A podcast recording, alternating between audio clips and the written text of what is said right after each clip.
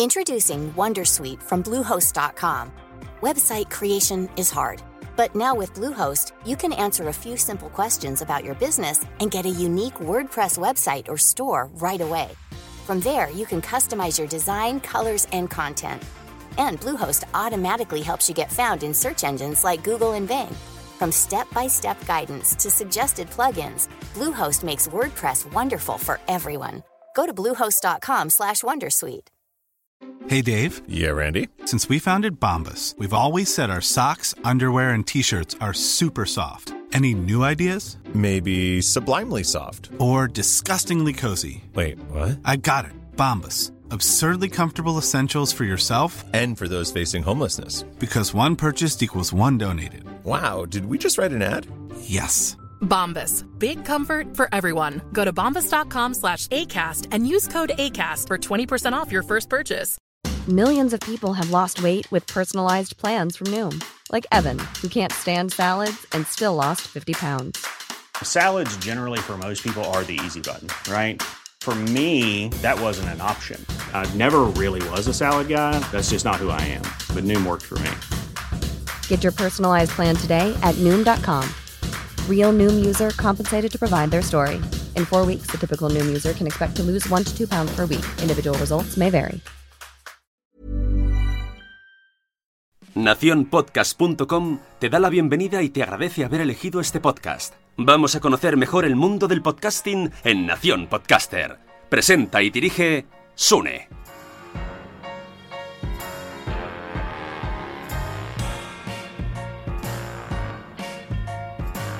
Hola, muy buenas a todos. Yo soy Sune, estás escuchando Nación Podcaster y hoy vamos a escuchar el especial que hago en cada verano que se llama Estado del Podcasting. En 2018 tuvimos a personas como Molo Cebrián, Alex Fidalgo o Cristina Mitre, entre otras personas. Tuvimos en 2017 comentarios, opiniones de Podium Podcast, Spain Media o el podcast Brand. En 2016 tuvimos a personas como No es Asunto Vuestro, Margot o Ana Nieto, entre otros. Participaron varias personas más en cada uno de los podcasts que he dicho. Y hoy, agosto de 2019, estamos a punto de escuchar el estado de podcasting de 2019. Este año es un año especial. He traído a gente que aprecio mucho, que conozco en persona y tengo muchas ganas de que escuchéis su opinión porque realmente todos y cada uno enfocan un punto distinto del podcasting y juntos vamos a hacer ese puzzle, ese mapa de cómo está en una zona, en un sector del mundo, el estado del podcasting. ¿A quién tenemos? Tendremos a Mónica de Entiende tu Mente, a Miguel Pastor de Fuera de Series, a Eove de Por qué Podcast, a César Brito de Homo Autónomo, a la Forte de Sí es lo que parece, de la, de la plataforma Fibetalanda Podcast.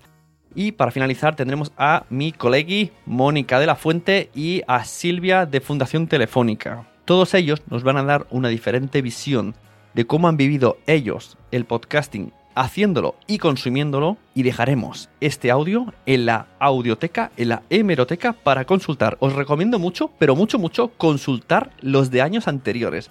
Es un ejercicio mmm, digno de estudio porque hay debates que de un año a otro desaparecen.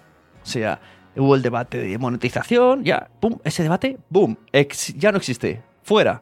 Ahora hay otros debates, otras cosas, aparecen diferentes eh, intereses, diferentes mm, preocupaciones y vamos a ver, a resumirlos un poquito aquí, a hacer una visión global en Nación Podcaster.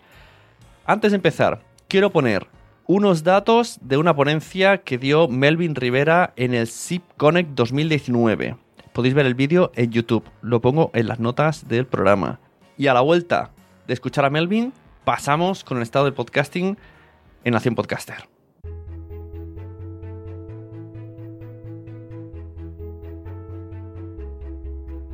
Y estas son las últimas cifras que nosotros hemos compartido en el podcast diario que yo hago sobre las tendencias del podcasting. Los ingresos están creciendo y en el último año eh, más de un 53% de ingresos de publicidad se vieron en este país. Esta semana se dio a conocer el último estudio de cómo está la gente utilizando su tiempo libre en línea. Los vídeos, por supuesto, quedaron en primer lugar, pero los podcasts ahora están en el quinto lugar. La irrupción del audio en el coche ya es una realidad. Ya las emisoras de radio que tenían el coche como su reino, ahora tienen más competencia porque no solamente está la música, sino que también están los podcasts. Y también el mercado mundial de los altavoces inteligentes que está creciendo a una velocidad espantosa. 48% de los anunciantes, según un reciente estudio, han incorporado el audio en sus campañas de publicidad.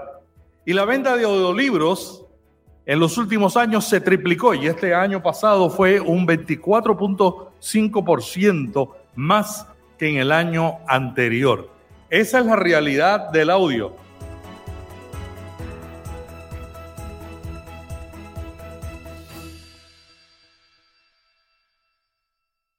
Ahí teníamos a Melvin Rivera de Notipod y Vía Podcast hablándonos de cifras a nivel mundial o a nivel de, de, su país.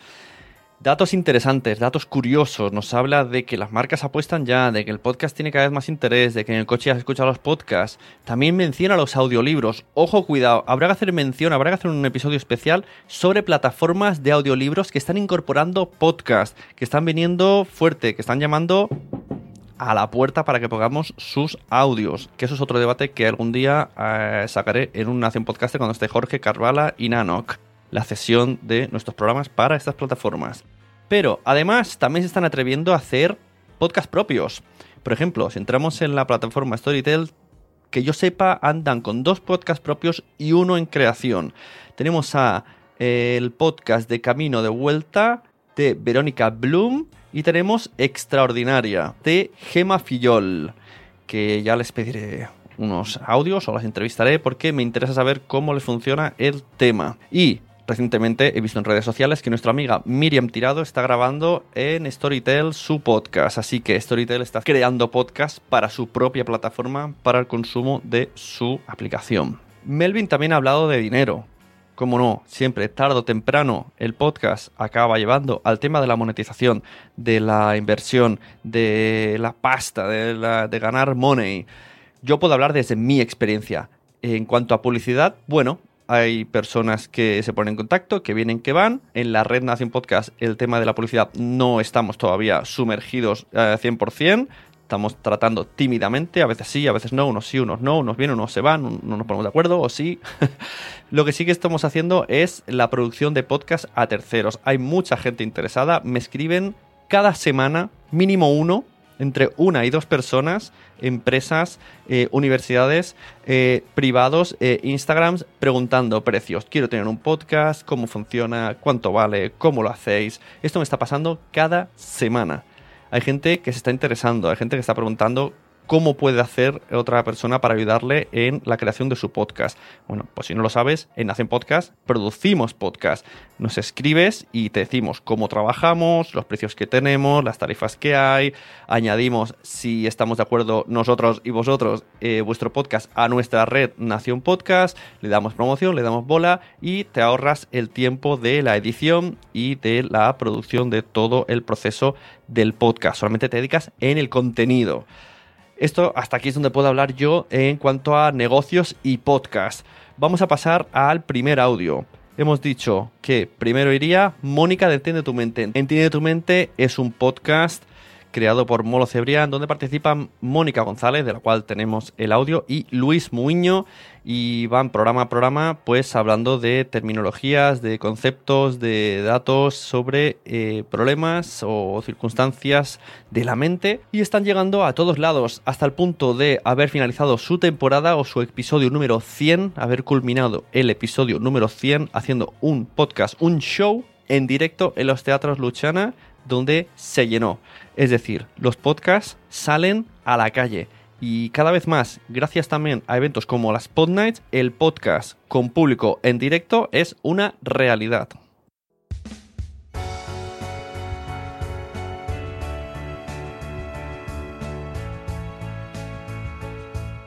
Hola Sune, Pues mira, en relación con el mundo del podcasting y cómo veo la evolución, creo que el último año ha habido un, un crecimiento bastante importante.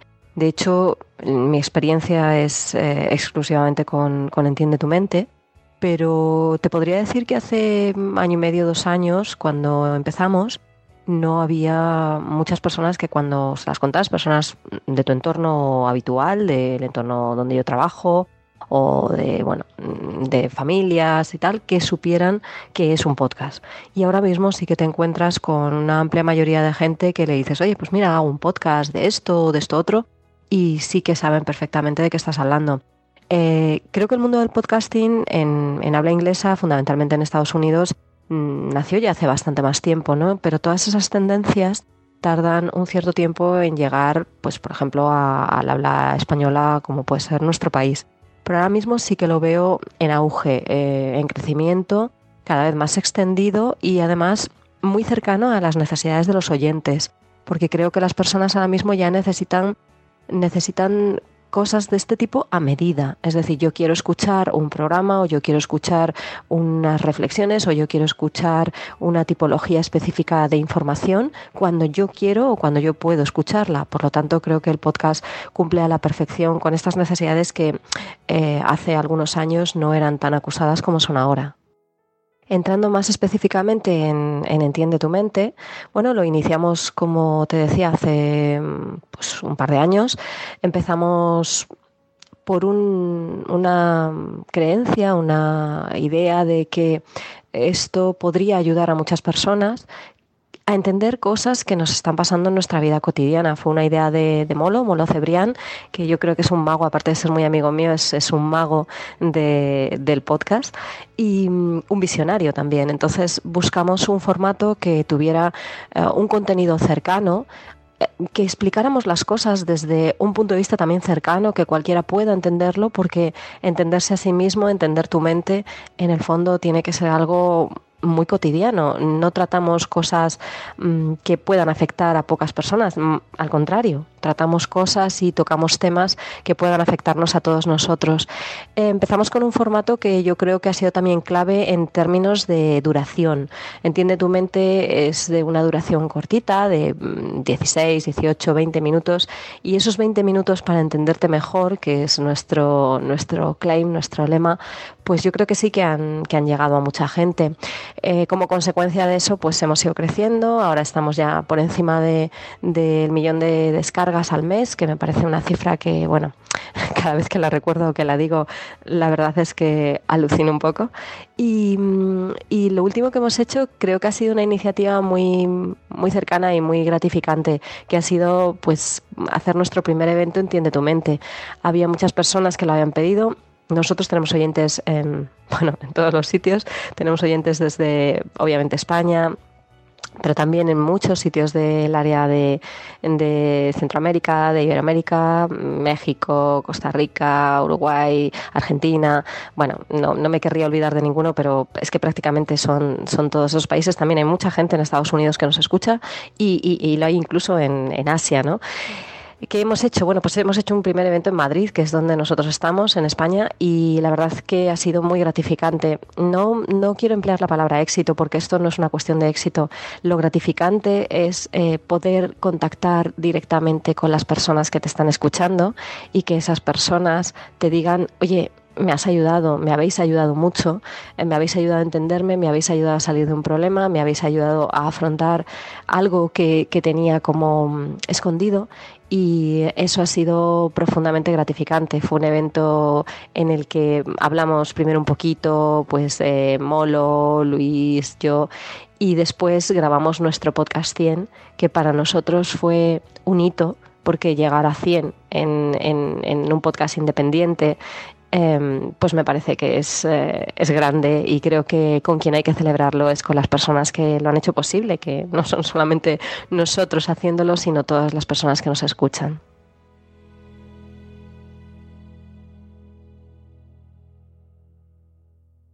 Ahí tenemos la reflexión, el estado del podcasting desde el punto de vista de Mónica, de Entiende tu mente. Nos ha hablado de su evolución personal con el podcast, que es muy gratificante cómo están creciendo, que le parece bastante clave el, tener un podcast duración cortita, de llegar a unos temas, el dolor de la gente, que esto es muy de lo que dicen siempre en el tema de marketing, ¿no? Si tú llegas a, a algo que de verdad preocupa, pues la gente se suma. Y prueba de ello es que están llegando al millón de descargas y que han hecho una gran comunidad a nivel eh, mundial, sobre todo de habla hispana, que tienen el club ETM, donde allí podéis encontrar contenidos premiums y que hicieron un evento que les salió bastante bien. Me consta, no pude ir, pero este sé que están muy, muy contentos, que lo van a repetir segurísimo, no sé si en el 200 o en el 500 o en el 101.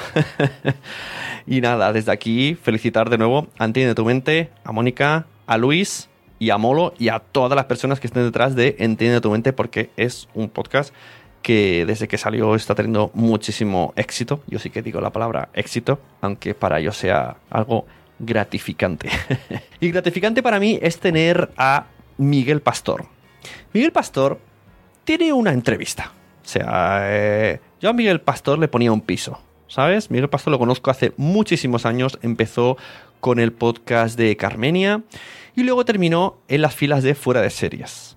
En Fuera de Series tiene una función muy importante que es un poco de mover hilos, para, para, no cagar bien el puesto que tiene, diré mover hilos.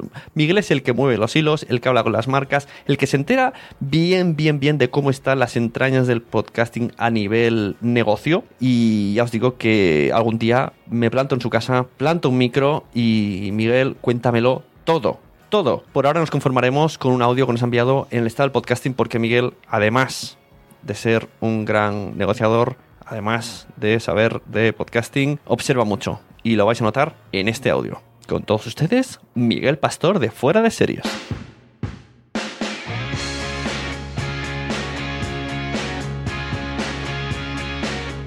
Hola gente, eh, soy Miguel Pastor de Fuera de Series y me ha pedido Sune que os haga un poco repaso de cómo veo yo eh, este último año en el mundo de los podcasts este no haya sido lo que siempre llamamos el año del podcast, que todavía nunca ha sido, eh, pero sí que creo que hay tres hitos importantes que destacar. Eh, el primero me parece la llegada de una nueva cadena de podcast que es Fibetalanda. Eh, montada por Antonio Castelo y Miguel Campo Galán y lo curioso de esta cadena es que ellos empiezan con un podcast que le hacen para la SER pero que no graban en los estudios de la SER creo que solo el primero y segundo lo grabaron allí, y sino que lo hacen en un local, en un estudio que ellos han alquilado y aprovechan eso para hacer un montón de podcasts con gente conocida, gente de su entorno, de muchas temáticas, creo que abarcan casi todas las temáticas, mucho eh, relacionado con, con, el humor, que es su mundo, y me parece que ese desembarco es un hito importante, el que ellos hayan llegado con esa apuesta eh, y que solo cuelgan uno, el que, el que el SER les pide, que es el de eh, Comedia Perpetua, que se llama ahora, que es de comedia, y el resto los cuelgan ellos en su propio canal, eh, tanto en audio como en vídeo. otra, otro hito que me parece importante de este último año es eh, la llegada de unos podcasts, eh, más que llegada al asentamiento, eh, con un gran porcentaje de audiencia femenina. Creo que sabéis a qué podcast me refiero. llegan con una audiencia de mujeres, sobre todo, que antes no escuchaban podcast, por lo que yo he podido comprobar hablando con la gente. los tres, cuatro exponentes máximos de, este tipo de podcast a los que me refiero son Cristina Mitre, eh, Balamoda, Charuca y Hanna Fernández. Y si entráis en, la lista de iTunes de podcast, las veréis siempre que están situadas entre los primeros como los más escuchados. Eh, y por último, me parece interesante también destacar, eh, para todos los que no sepáis quién soy, yo trabajo en Fuera de Series como productor de eventos en directo eh, y, por ello me parece importante destacar el, trabajo que está haciendo el espacio Fundación Telefónica en su continuada apuesta por el podcast en directo. Eh, continúa apostando por los directos de Todopoderoso. eh, por los de Madresfera y nosotros eh, en el último año también con el Fuera de Series Live. Y em, para nosotros es muy importante estar ahí, tanto por el evento en directo como por cómo funcionan los podcasts y porque nos dan nos llevan a darnos a conocer más allá de nuestro círculo de gente que nos escucha en podcast o que nos lee en la web, eh, a una gente que acude a eventos en directo. Y em, tanto es así que el Espacio Fundación Telefónica ha creado su propio podcast donde cuelgan los audios de los eventos más importantes que ellos hacen en, el espacio. Me parece que han visto ahí una salida para un contenido que se estaba perdiendo, no, no del todo porque seguía estando en YouTube, pero me parece que el, el precio que tiene montar eso para la repercusión que puede tener es muy bajo y ellos lo han visto así. Eh, creo que, que es el futuro, es la, la apuesta por el evento en directo de podcast. Eh, cada uno lo está haciendo de una forma distinta. En, en Fibetalanda, eh, uno de sus podcasts, que se llama Si es lo que parece, apostó por hacer el último episodio de la temporada en directo en un teatro que no se grabó. Es una forma de hacerlo. Casa Corona, que es de la cerveza Corona, eh, también apuestan por hacer un evento en directo en su casa en verano donde hacen algún podcast en directo. Creo que Carne Cruda lo hace allí. Eh, es muy interesante también. Eh, la productora de Buena Fuente ha creado un festival donde se ha llevado algunos podcasts en directo que se hacen allí en, en el Singlot Festival. Eh, y también los han emitido. Me parece que es una, una línea a seguir para apostar por ella y que las empresas eh, van entendiendo que esto puede funcionar. Y nada más, yo creo que es el mejor resumen que puedo hacer y doy paso al siguiente invitado de Sune. ¿Qué estás escuchando? Eh, no, no viene ninguna cuña. Pues ya veis, Miguel Pastor, yo creo que ya él, él solito ha dicho todo lo que yo tenía que decir.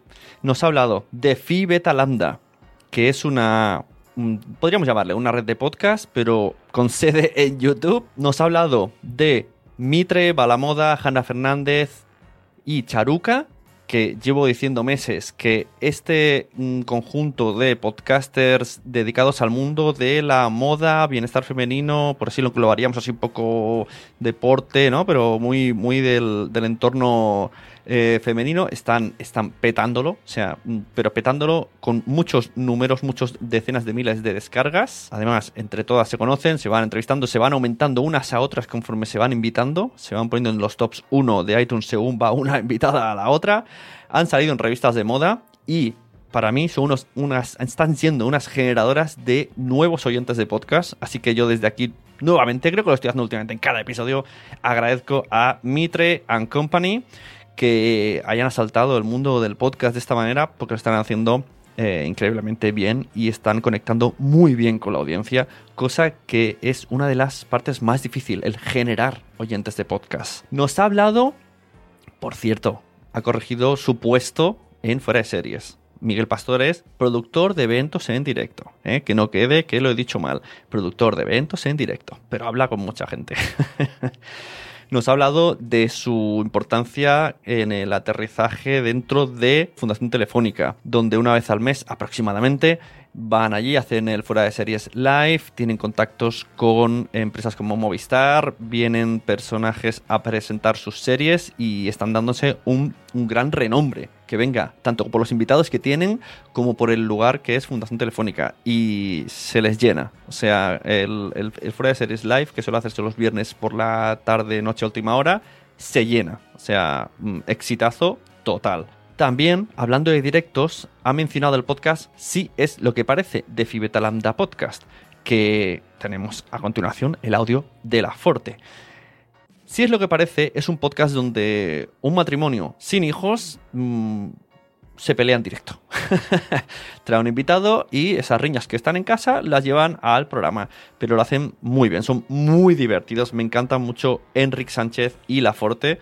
Y como le gusta decir a la gente en sus comentarios, son muy follables. A ellos les gusta que le digan esto. O sea, yo se lo voy a decir. Los dos son muy follables. Lo siento, niños, había niños. Y la verdad es que es un podcast que yo estoy recomendando y estoy muy enganchado. Y me gusta verlo en YouTube más que en, audio. Me gusta verlo en YouTube porque son, son muy, muy, muy simpáticos. Nos ha hablado también Miguel de El Terrat que si no habéis escuchado la entrevista, os recomiendo escuchar el episodio anterior a este que estás escuchando, entrevista al Terrat. Justo allí hablamos, que es lo que comenta Miguel. Crearon, han creado un festival llamado Singlot Festival, donde han llevado podcast en directo y tuvieron un debate sobre podcasting que recomiendo que escucháis ese episodio. El episodio de Te lo tengo dicho, el podcast Te lo tengo dicho del Terrat, donde hablan en el Singlot Radio.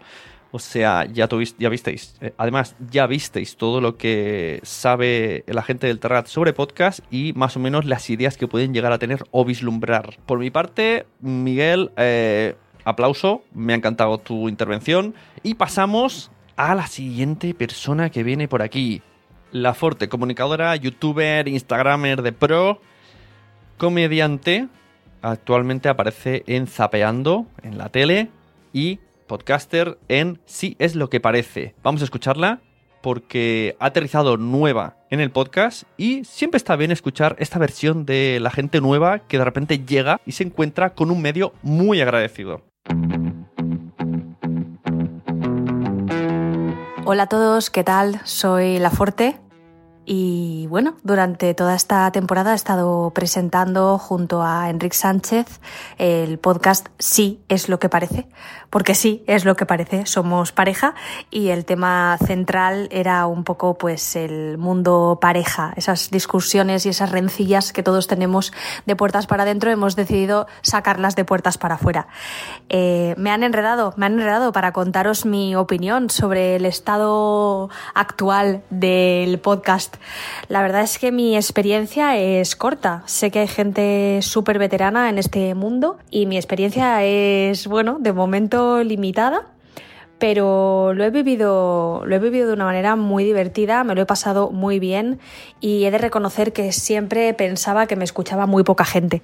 Siempre pensaba, bueno, esto es cosa de cuatro gatos, cuatro modernos y pensaba pues eso que aquí en España estamos un poco eh, rezagados en esto de, del podcast, podcasting, podcast nunca he sabido ni cómo se dice. Soy una señora muy mayor para esto, pero la verdad es que, joder, la gente no se oía la gente se descargaba, eh, se, descargaba el programa, nos escuchaba a través de iTunes, de iBox, eh, nos buscaba en Spotify y era súper gratificante pensar que, bueno, pues que nuestras movidas le estaban interesando a la gente. Respecto a la larga vida del podcast, eh, y esa parece que perenne lucha contra la, radio convencional, ¿no? La, radio de toda la vida, la verdad es que creo que hay una sana convivencia, al menos por ahora, y que hay sitio y mercado para, para ambos. De momento, no sé cómo va a ir evolucionando, pero sí que es verdad que mm, encuentro que hay un target de una media de edad determinada que, bueno, escucha la radio al uso, sintoniza y busca un dial y bueno, pues le pone todos los oídos y las ganas a una emisora de las de toda la vida, pues eh, Cope, eh, Cadena Ser, Los 40 y demás, pero creo que también hay un target, una media edad determinada, quizá un poco más jóvenes, que bueno, que está acostumbrada a empezar a escuchar contenidos bajo demanda y y creo que esto es lo que, lo que puede empujar y, lo que puede impulsar verdaderamente a que se sigan creando programas y creando contenidos. Creo que siempre cada vez eh, para más nicho, ¿no? Eh, no me puedo imaginar, que seguramente cabe, pero no me imagino un cajón desastre en formato podcast. Me imagino que cada podcast tiene una temática determinada Y, bueno, puede haber podcast desde para zurdos, como Ned Flanders en Los Simpson, hasta pues eso, eh, un podcast que hable de piragüismo, otro que hable de el mundo craft y otro que hable solo de cocina. Así como en eh, el espacio que suele haber en, radio y en tele muchas veces es de variedades, creo que el podcast admite que se hable de, nichos y de temas más, más acotados y más determinados. Así que bueno, eh, todo lo que sea trabajo a profesionales, todo lo que sea eh, crear contenido creativo, em, darle oportunidad a las personas que tienen esa inquietud y esa necesidad em, de generar formatos y proyectos que entretengan, a mí me parece, me parece cojonudo. Así que nada, un saludo a todos y nos escuchamos por aquí. Vosotros no lo sabéis, pero a mí me hace una ilusión tremenda tener este audio de La Forte, porque es que soy muy fan de su podcast, en serio, os lo digo. Lo veo ahí casi con palomitas. Les digo a los niños que se vayan arriba porque quiero ver si es lo que parece. La Forte nos ha hablado de la comparativa, ¿no? Radio versus podcast. Ellos son un poquito del mundo de la radio, se están sumergiendo en el mundo del podcast. Les parece que puede llegar a haber un poquito de competencia, todavía están en ese, en ese nivel de, dilema. Nos saca el tema del nicho, que esto es algo impepinable, que todo el mundo estamos de acuerdísimo. El podcast es el nicho, por cierto. Eh, la Forte, si te interesa el mundo craft, aquí la amiga Diana Baena tiene un podcast llamado Una Mami Crafter, que justo iba de eso, un podcast en audio sobre craft y sobre costura, que no sé si es lo mismo, pero bueno, es diferente cosa. Y también nos ha hablado de que está encantada del éxito que ha tenido, de lo contenta que estaba, que se pensaba que tenía poca audiencia, pero al final ha tenido mucha repercusión y no nos ha hablado del evento final, pero ya lo digo yo, que les fue súper bien en directo también en el teatro. Y ve el podcast como un medio donde dar trabajo a profesionales y un excelente lugar para la creación de contenido. Así que estoy totalmente de acuerdo con todo el audio, como vemos, muy positiva, con muchas ganas. Tenéis que seguir a la Forte y escucharla en Si es lo que parece. Y a Enrique. Enrique también es la caña, que es su novio. Todavía no se han casado, es verdad, ha dicho antes matrimonio, pero no, está esperando que le pida matrimonio en directo. Es verdad, estoy esperando el, el, Tengo ansia porque pase ese momento en el podcast. Siguiente audio tenemos a César Brito. César Brito lo conocí hace muchísimos años en unas JPOT. Muchísimos. No hablamos mucho, pero nos empezamos a seguir y llevamos años siguiéndonos. Y ahora se ha montado un podcast con su colega y el podcast se llama Homo Autónomo, donde dos autónomos se juntan para coloquialmente hablar de sus mierdas. He de decir que este formato cada vez es más exitoso. Unos prefieren llamarle emprendedores, otros autónomos, pero al final es la misma fórmula.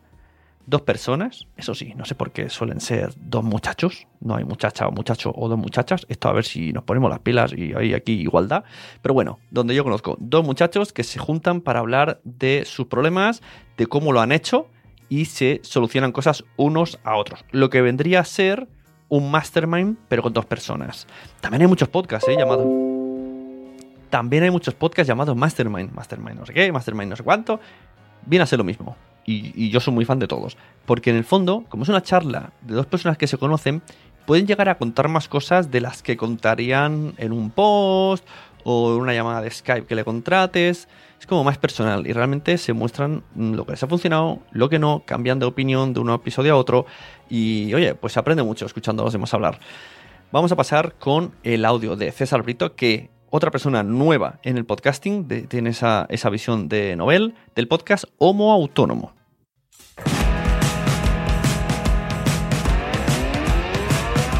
Hola gente, ¿qué tal? Un saludo Estoy aquí enviando este audio gracias a la invitación de, Sune, en nombre también de mi compañero y amigo Ángel Martín, que es conmigo cofundador y creador del podcast Homo Autónomo. El objetivo del audio, según me indicaba Sune, es un poco revisar el estado del podcasting ahora mismo en España. Creo que es un momento ideal para la gente que quiera iniciar un poco un proyecto de podcasting nosotros llevamos en línea solamente desde inicios de año y estamos súper honrados de estar en este espacio por el que pasan los mejores y lo más granado del podcasting. Nosotros estamos todavía, digamos que arrancando con nuestro podcast como autónomo que se dedica básicamente a eso, a hablar de la vida de los autónomos, en este caso de la de Ángel y la mía, y a través de las experiencias personales y casos reales de trabajo del día a día, compartir nuestras experiencias y hablar de las herramientas que utilizamos, los problemas con los que nos encontramos a diario, cómo los solventamos para intentar entre todos crecer y aprender, ¿no? Y es un poco el, el aspecto más positivo del podcasting, que cualquier persona puede hacer eh, un podcast, un proyecto de emprendimiento, un programa, eh, un producto de audio, para hablar de casi cualquier tema que a uno se le pase por la cabeza. Es decir, si tú estás oyendo esto ahora mismo y eres oyente habitual de podcasting, no es descartable que en un mes, en tres meses o en un año te dé por iniciar un proyecto propio, ¿no? Creo que el podcasting hoy por hoy ya está en el momento de madurez ideal para considerarlo en la rampa de salida para, digamos, explotar de verdad, ¿no? Estamos aún lejos de un momento dorado como puede ser el que tienen desde hace años en Estados Unidos, pero si nos acercamos a lo que podría ser una edad de plata, por ejemplo, eh, en, contexto con la realidad española eh, actual. Falta quizás un poco que la gente conozca un poco más de cerca qué es el podcasting, cómo se hace, pero eh, desde luego es una herramienta ideal para comunicar. Yo lo considero la radio de toda la vida con esteroides, porque el podcasting es democrático, horizontal, no hay grandes ni pequeños, no hay categorías, no hay castas, por decirlo así. Y la comunidad está cada día más cohesionada, nos recomendamos mutuamente. Quienes creamos podcast normalmente también escuchamos mucho podcast. En mi caso, pues no sé, desde los grandes grandes como Arturo González Campos o Ale Fidalgo, a otros muchos más desconocidos. No sé, a mí me gusta mucho, por ejemplo, El Descampado o Los Tres Cuñados.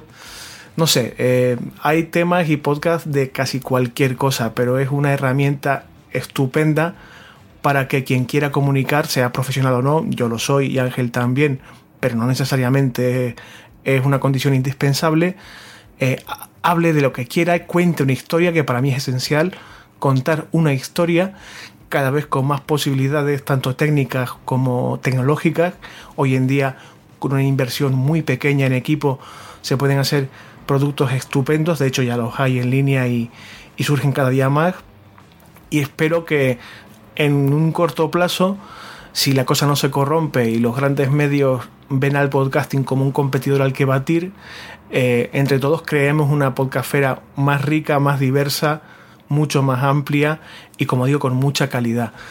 Os animo a que si os, lo estáis pensando, no lo hagáis demasiado, porque se trata de lanzarse un poco a la piscina y a raíz de practicar, esforzarse mucho y tener un compromiso firme con tu proyecto, sea el que sea, ir poco a poco creciendo y siendo mejores, que es un poco nuestro objetivo en Homo Autónomo. Contar con la comunidad, ver un poco qué es lo que necesita, qué es lo que gusta más, qué es lo que gusta menos y aportar conocimiento y experiencia y compartirla, que es lo, lo esencial. En ese sentido, las redes sociales han sido increíblemente útiles a la hora de dar a conocer y de crear comunidad. Eh, bueno, no quiero extenderme mucho porque si no esto sería un coñazo. Os envío un saludo de parte de Ángel Martín y también del mío propio. Eh, y os animo a que escuchéis nuestro podcast y cualquier otro que os guste. Es decir, eh, no hay límites, no hay nada escrito sobre gustos. Hay que escuchar y hacer mucho más podcast porque esto ya es imparable. Esto ya es impresionante, como decía el torero. Muchas gracias, César.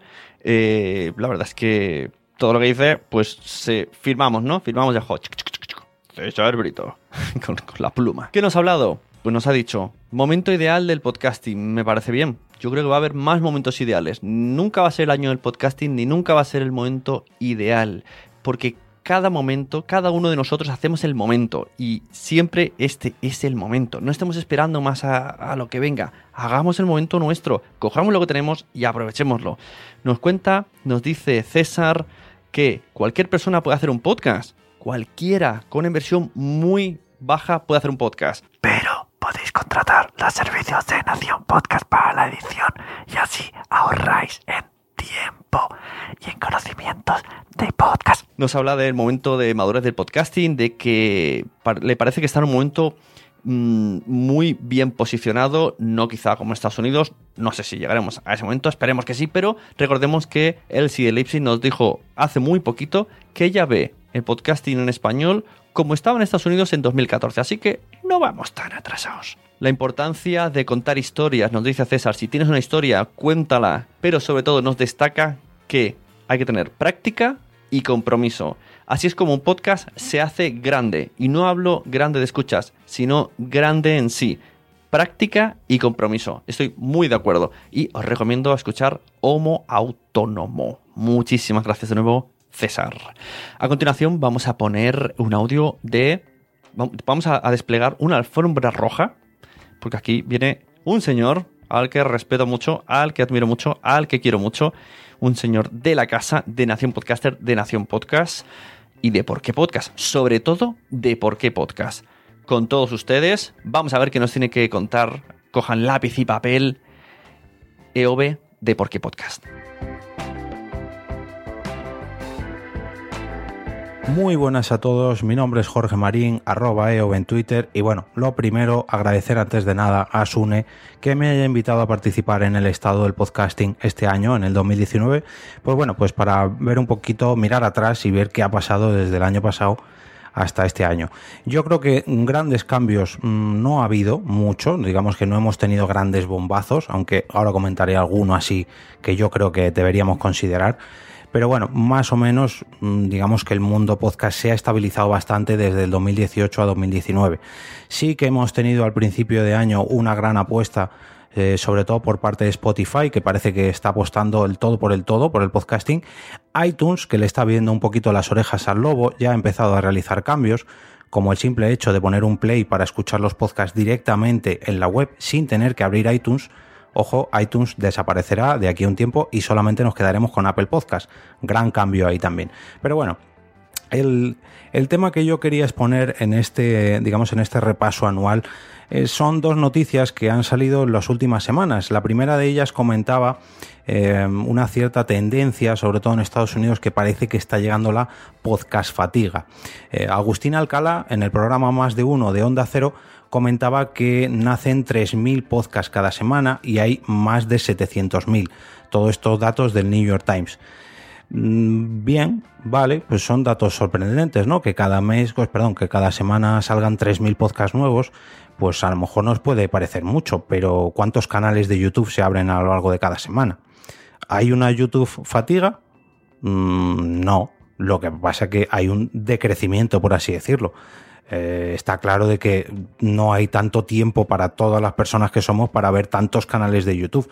Pero es que canales de YouTube hay, no sé, no, no sé el número, pero bueno, puede ser una cantidad infinita, no sé, no lo sé. Pero en podcast, 700.000 podcasts, si tenemos en cuenta que esto seguramente sea solamente en, en, en Estados Unidos, no me parecen tantos. No me parece tampoco que empecemos a cansarnos. El audio que recogía este programa de radio, eh, sobre todo acusaba esto a que, bueno, quizás a lo mejor la gente tiene cosas muy importantes que decir, pero no todas tienen que acabar en un podcast. Yo no creo que sea así. Yo creo que todo el mundo puede tener su podcast.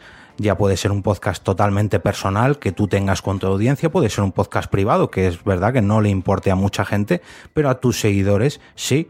Mm, a lo mejor un podcast de 50, 100 oyentes por capítulo para alguien que trabaja en Onda Cero, pues pueda ser algo desechable, pero yo creo que no debe ser así, que todo el mundo tiene su hueco y que efectivamente, pues saldrán muchos podcasts y muchos otros perecerán. ¿Cuántos de esos 3.000 podcasts semanales llegan a cumplir un mes? Es más, ¿cuántos de esos podcasts semanales, de esos 3.000 podcasts semanales, llegan a acabar su primer año? Está claro de que a lo mejor en, una empresa o en una radio se puede trabajar el podcast por temporada y tú sabes que si el proyecto no triunfa, cierras esa temporada, pero en un podcast personal no. Entonces puedes estar innovando y creando podcast todos los meses y que de esos 12 podcasts que has creado en un año, pues te quedes solamente con uno o dos. Mm, yo conozco más de un caso que hay gente que le gusta mucho experimentar y si bien es cierto que saca muchísimos podcasts eh, a lo largo del año, pues bueno, luego va haciendo criba y se va quedando con unos y otros no. ¿Eh? Sune, que tú tienes también ahí buena ristra. Bueno, la otra noticia. Eh, en el ABC eh, recogían cifras de un estudio que ha realizado la Asociación para la Investigación de Medios de Comunicación publicado hace unos días. Y me quedo con el dato de que el 17% de los internautas encuestados, internautas españoles, busca sus propios podcasts en Internet. Y no hablo de streaming, no hablo de radio redifundida, eh, no hablo de, de streaming, no, hablo de podcast como el tuyo y como el mío. Mm, podcast, por así decirlo, mm, en formato podcast, que hayan nacido nativamente en formato podcast. Nada de radiodifusión, ni incluso mm, podcast en directo. No, no, no, solamente podcast descargables. O sea, lo que conocemos todo por audios en un feed, sindicados, que te puedes suscribir, bla, bla, bla, bla, bla.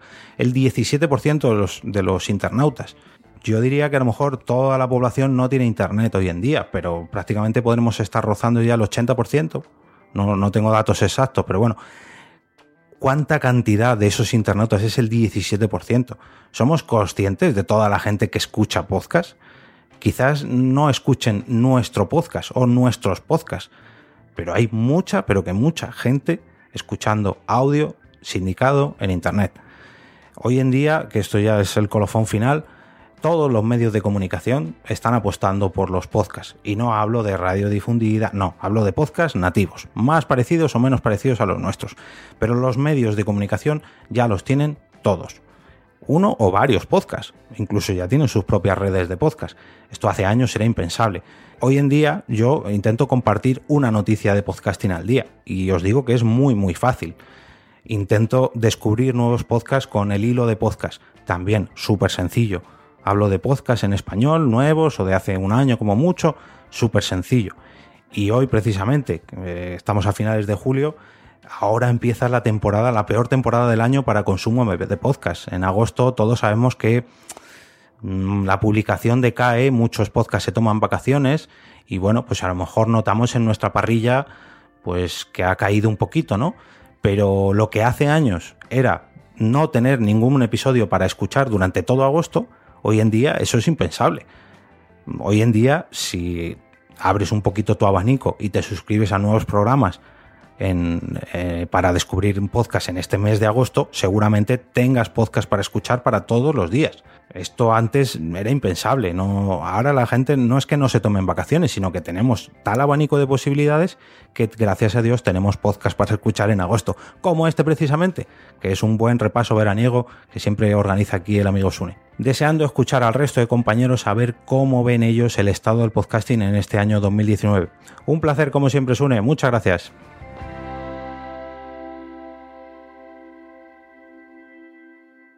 La verdad es que entre Jorge, eh, Miguel, etcétera, etcétera, yo no sé qué hago aquí. Pero bueno, alguien tiene que editar este podcast, ¿no? Nació un podcast, nació un podcast editado. ¿Qué ha dicho Jorge? Pues ha hecho un gran repaso, como siempre. Nos habla de que el podcast, según él, se ha estabilizado. Sí que es verdad que a lo mejor el año pasado tuvo como una subida muy bestia. Este año se ha estabilizado, pero no llegaría yo a decir mm, estabilizado, estabilizado. Yo diría que no ha habido un bombazo, ¿no? Cada año ha habido como un bombazo desde los últimos eh, años, pero este, o ha habido varios y unos y otros se han tapado, porque es que realmente, yo siempre digo, hace un par de años o tres, encontrar noticias de podcast en Google era bastante difícil, uno a la semana o uno al mes. Ahora salen cada día, salen eh, post sobre podcasting. De hecho, si seguís el hashtag porque podcasting de Jorge, pone ahí todas las noticias y es un constante. Tenemos también el podcast de Notipod de Melvin y más noticias de podcast. A todas horas, todo el mundo habla de podcast, todos los medios, todas las webs. Nos ha hablado además sobre la apuesta de Spotify que ha hecho este año. Nos ha recordado que desaparece iTunes como tal y llega Apple Podcast. Y, ha hecho mención a un audio que es verdad que yo escuché en un, programa de radio que hablaba de la podcast fatiga. Claro, el contexto es que esto se hacía en un programa de radio. Pero, ¿creéis que hay podcast fatiga? Lo dudo mucho. Como todo, hay muchos blogs, muchos canales de YouTube. O sea, ¿hay, ¿hay, YouTube fatiga? ¿Alguien se ha planteado esto? Ah, está lleno YouTube de canales. Nadie se plantea esto. Ah, está Internet lleno de blogs. Nadie se plantea esto. Ah, está, está, cada vez hay más podcasts, que agobio. Pues no sé, porque esto, esto la gente se queja. Además, me parece algo lógico cuando aparecen en escena herramientas muy sencillas para crear podcast con el smartphone, como viene siendo Anchor, ¿no? Anchor, que con el móvil simplemente tú lo grabas y lo lanzas. Yo mismo he hecho esas pruebas que, dice Jorge que, me gusta experimentar. Yo he creado uno que se llama Cuando sea viral, que si lo buscáis está allí. Cuando sea viral y he hecho son como notas. Algún día en mi canal de YouTube explicaré bien cómo funciona Anchor porque está francamente bien, si no tenéis tiempo. Y pues es, es muy fácil de crear el podcast, tan fácil de crearlo como de abandonarlo. Entonces, claro, si tú haces una inversión de micrófonos, mesa, no sé qué, ¿eh? pues ya te cuesta más abandonarlo, porque ya tienes el proyecto más avanzado. Pero si tú coges una aplicación, le das un botón y grabas, pues es muy fácil crearlo y crear 100.000 al día y, que desaparezcan 100.000 a la semana siguiente. Eh, no, no, no, no me parece nada alarmante. De hecho, escuché el debate y me pareció de lo más absurdo. Podcasts que se crean versus podcasts que duran. Bah, pues bueno. Y finaliza con las noticias de que un gran porcentaje de internautas está buscando podcasts. Eso, eso es verdad que antes no era tan común. Antes hemos escuchado a lo largo de los audios que Mónica de Entiende tu mente y que La Forte decían que ahora más gente sabe lo que es un podcast. Ya no hay que decir, ya no hay que explicar. Ya por lo menos hemos pasado esa barrera en la que se sabe decir podcast. No se dice podcast, no, no. No es que ni te entiendan. Ahora por lo menos ya se sabe. Eso es un paso muy grande. Y con esto finalizábamos el super audio de, de EOB. A continuación voy a dar paso a Mónica de la Fuente de Madre Esfera que sobre todo, sobre todo nos va a hablar de un trabajo que ha hecho en su proyecto de final de máster eh, sobre podcast en la salud, que también es un tema curioso, ¿no? Que la salud se esté adentrando tanto en el mundo del podcasting.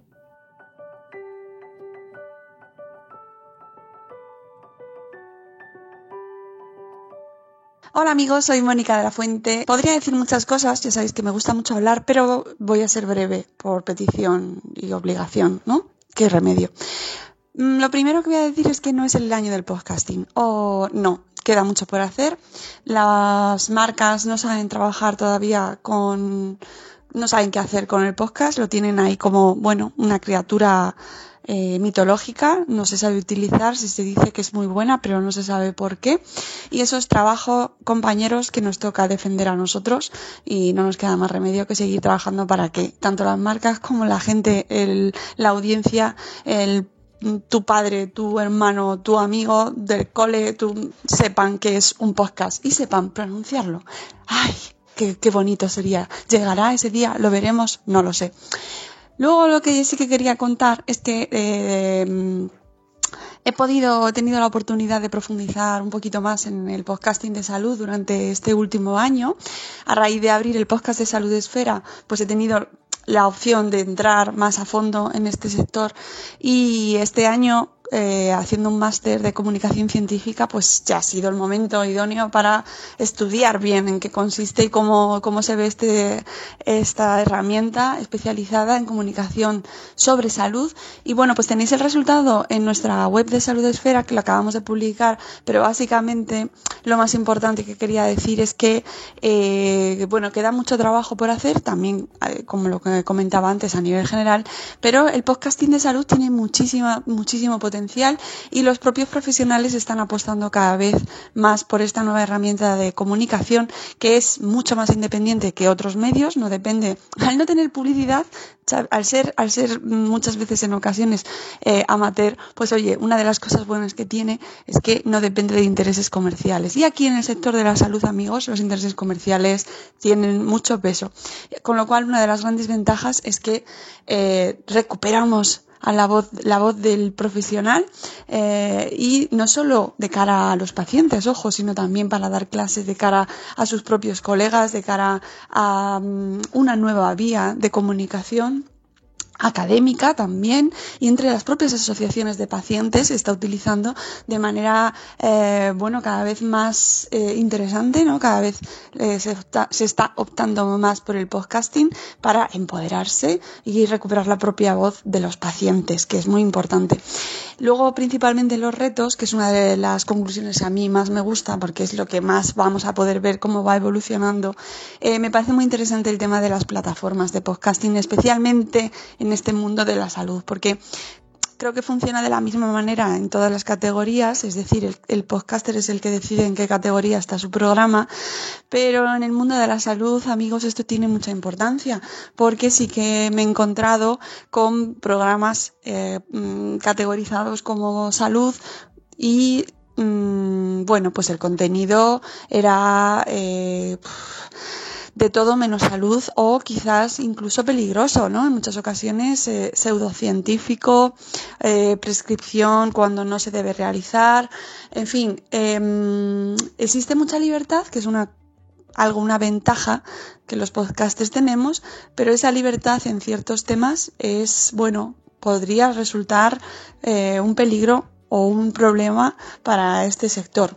Con lo cual ahí habrá que ver hacia dónde se, se dirige, eh, hacia dónde van las plataformas, qué papel deciden tomar, porque hasta ahora pues efectivamente la responsabilidad la tiene el podcaster, pero bueno, iremos viendo qué ocurre en ese sentido y también eh, cómo los profesionales eh, se van dando cuenta de esta responsabilidad, cómo marcan su contenido, eh, cómo lo identifican y la audiencia cómo eh, elige esa información y cómo se la toma, ¿no? Cómo decide escucharla, si como información y como consulta o como prescripción, es uno de los principales problemas que se puede enfrentar este sector. Y bueno, que tenéis todas las conclusiones en el reportaje, que el podcasting de salud eh, está en un momento estupendo y que le auguro una, un buen y brillante futuro, porque cada día hay más podcasts y además son cada vez más escuchados. Bueno amigos, que se, seguimos y damos paso al siguiente podcaster. Adiós.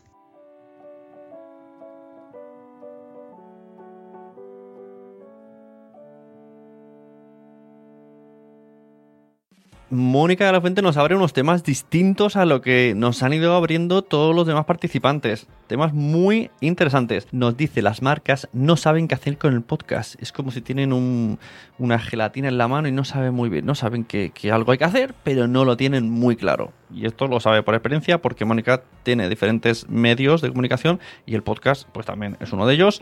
Y pues, pues lo dicho, ¿no? Si lo dice, por algo es el podcasting como herramienta de empoderamiento. Eso es muy importante, pero ya nos cuenta Mónica que puede haber, eh, tiene un doble filo, ¿no? La libertad peligrosa. Nos ha hablado de la libertad peligrosa, especialmente, concretamente, en podcast de salud. Me imagino que se puede trasladar a podcast de información, podcast de política, ¿no? Es como, pero, pero el, de, el de salud, pues me parece que sí que es verdad que puede ser un poco más alarmante, porque llegan pseudociencias, viene gente, se pone la categoría, el hashtag o lo que tenga la plataforma de salud y estás compitiendo con los mismos profesionales. Aquí sí puede haber profesionales no profesionales de la materia hablando de la materia. Puede ser gente que sea muy leída pero no tenga titulación hablando de eh, cosas de medicina. Esto también puede ser peligroso.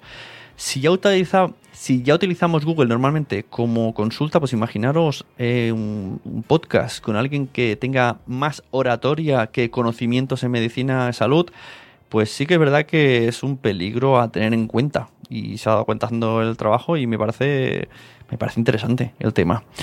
También me parece interesante que las podcasts en general no dependan de intereses comerciales, en principio. Y en el tema de salud, pues sí que incluso hay estudios que al final, rascando, rascando, tienen intereses comerciales y el podcast puede ser una buena vía para esa libertad. Muchas gracias, Mónica Lafuente. Eh, leed su, su, entrada en Salud Esfera. La pondremos también enlazada en, en, este post en Nación Podcast, porque está muy guay. Una recopilación de podcast de salud muy interesante. Y por último, hoy en el estado del podcast en 2019 tengo el gran honor de tener, de contar con la presencia, con la opinión de Silvia de Fundación Telefónica. Me hace mucha ilusión que sea ella la que haya participado. Yo le pedí muy amablemente al espacio de Fundación Telefónica que si podían participar y entonces entre ellos tuvieron que ahí hacer burocracia, hablar con el jefe, con el de arriba. Y yo dije, no, por favor, Silvia, tiene que ser Silvia. Silvia es la persona que en los eventos viene en persona a tratar con las personas y es achuchable, es un amor, es eh, una persona magnífica que mola mucho que esté ahí y con esa sonrisa siempre. O sea que Fundación Telefónica, yo quiero quería darle este reconocimiento especialmente a Silvia, que además nos va a hablar un poquito del camino que ha llevado el espacio Fundación Telefónica con el podcasting que me parece muy importante para el crecimiento.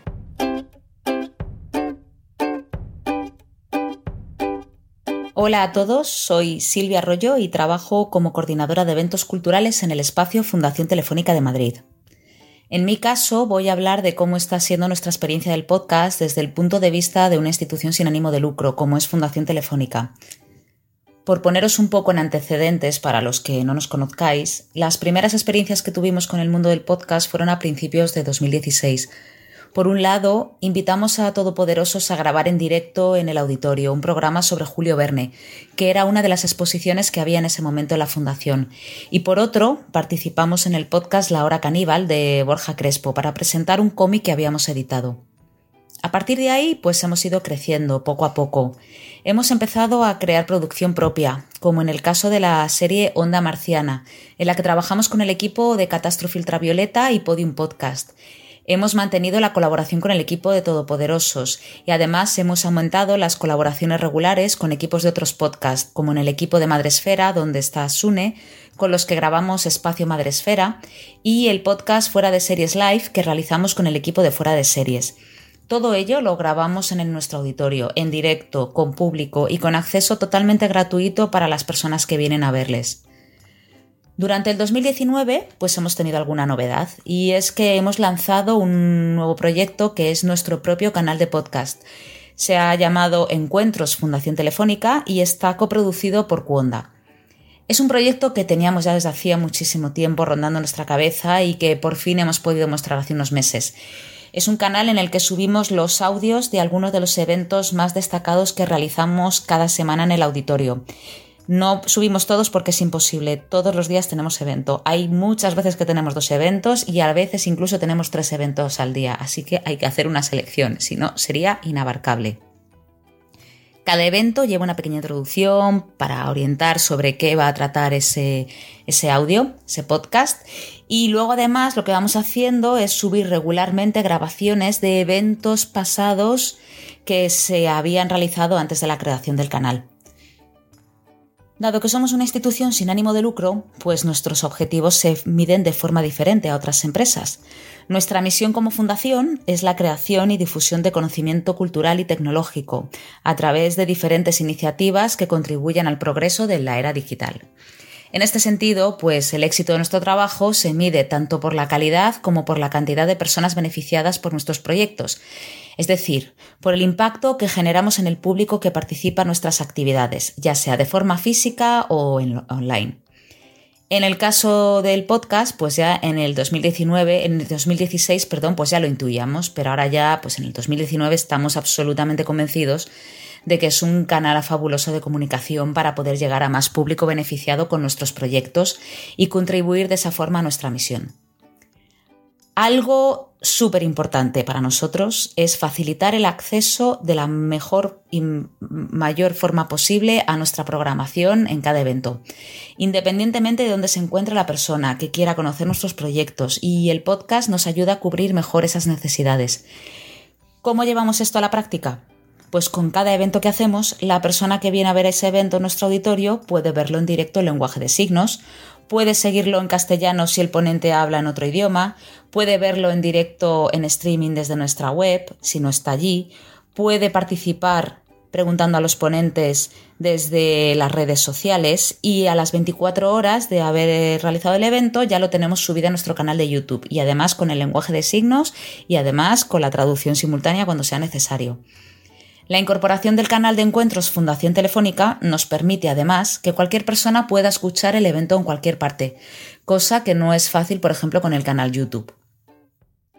Además, en el caso de los eventos en dos idiomas, en el caso del podcast tenemos una particularidad, y es que los subimos con el sonido ambiente, es decir, los subimos sin doblar, con la misma experiencia que tiene la persona que está en el auditorio y que no está escuchando la traducción simultánea, que es algo que por el feedback que nos está llegando está teniendo buena acogida. Por otra parte, la colaboración con podcasts especializados y consolidados como los equipos de Madresfera, Todopoderosos y Fuera de Series, pues nos permiten llegar a un tipo de público que puede que no nos conociese y nos ayuda a dar a conocer nuestro trabajo como centro de producción cultural. Estos podcasts, a su vez, pueden disponer de un lugar de encuentro con sus oyentes, donde pueden contar con nosotros para realizar toda la logística y la gestión de la producción que se necesita en la grabación de cada podcast. Para los próximos meses, pues seguiremos trabajando con estos equipos en nuevas grabaciones, seguiremos añadiendo contenidos a nuestro canal Encuentros Fundación Telefónica y también estamos trabajando en nuevos contenidos de producción propia relacionados con las exposiciones que tendremos en la temporada 2019-2020. Me despido de todos, esperando que nuestra experiencia os sea de ayuda en vuestros propios proyectos y dando las gracias a Sune por haber pensado en nosotros. Un abrazo. Muchas gracias a todos los participantes. Nada más que añadir. Yo creo que con esto hacemos una visión general de cómo veo yo, cómo me imaginaba yo que estaba el mundo del podcasting al menos a las personas a las que he pensado que podrían aportar a este audio. Si tenéis cosas que aportar, me las decís por redes sociales, me las dejáis en comentarios, me no lo sé, me os ofrecéis como invitados para próximos episodios. Son muchas las vías que podéis hacer para participar y para dar vuestra visión del podcasting. Muchas gracias a todos, yo soy Sune, recomendad podcast porque a todo el mundo le gustan los podcasts, pero todavía no lo saben. Feliz verano y feliz estado del podcasting. Adiós.